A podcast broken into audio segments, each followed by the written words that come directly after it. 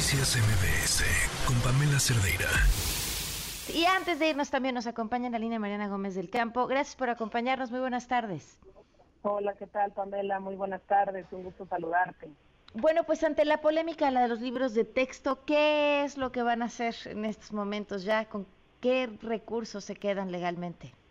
Bueno, primero es muy importante agotar todas eh, las denuncias, tanto a nivel nacional como internacional, que podamos eh, pensar al respecto de los libros de texto. Recordarás que la Unión de, Nacional de Padres de Familia interpuso un amparo en contra de la edición y de la distribución de los libros de texto, que conforme a los planes de estudio de educación básica deben ser distribuidos al inicio del ciclo escolar a partir de la tercera semana de agosto la jueza tercera de distrito en materia administrativa de la Ciudad de México notificó la resolución de este juicio de amparo en donde concede la suspensión definitiva para detener la edición, la impresión y la entrega de los libros de texto para el ciclo escolar 2023-2024.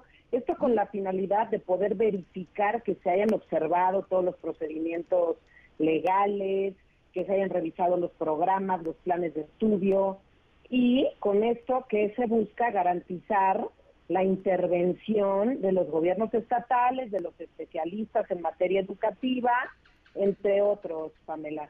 Es importante compartirte que a partir de esto presenté el día de hoy ante la Fiscalía General de la República una denuncia penal en contra de todos los servidores públicos que pudieran resultar responsables por posibles acciones y conductas constitutivas del delito de desacato a esta sentencia de amparo, porque la jueza ya, le, ya, ya lo dijo, tienen que detener la distribución de los libros de texto, se tienen que revisar alto a la impresión. Este gobierno federal pues le valió, ¿no? Como hemos visto siempre el presidente, violando las leyes, violando la constitución y el delito eh, que nosotros estamos eh, el delito por lo que estamos acusando a los servidores públicos que pudieran resultar responsables, empezando por la secretaria de Educación Pública, es por desacato a una sentencia de amparo establecida en el artículo 267, fracción primera de la ley de amparo que a la letra dice se interpondrá pena de 5 a 10 años de prisión, multa de 100 a 1000 días en su caso, destitución e inhabilitación de 5 a 10 años para poder desempeñar otro cargo, empleo o comisión públicos a la autoridad que dolosamente incumpla una sentencia de amparo o no la haga cumplir.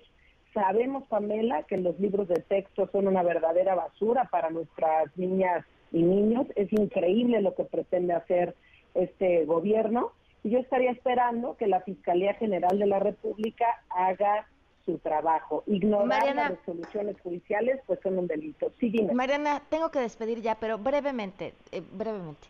¿No es peor dejar a los niños sin libros?